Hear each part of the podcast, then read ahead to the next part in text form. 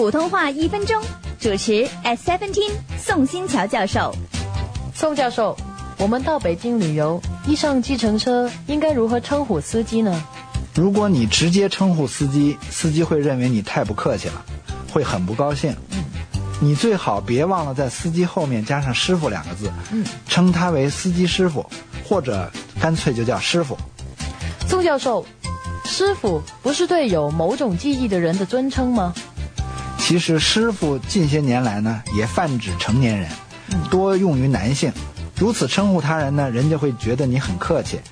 问个路啊，买个东西呀、办个事情啊，称成年人，特别是成年男性为师傅就行了。普通话一分钟，香港电台普通话台、香港中文大学普通话教育研究及发展中心联合制作。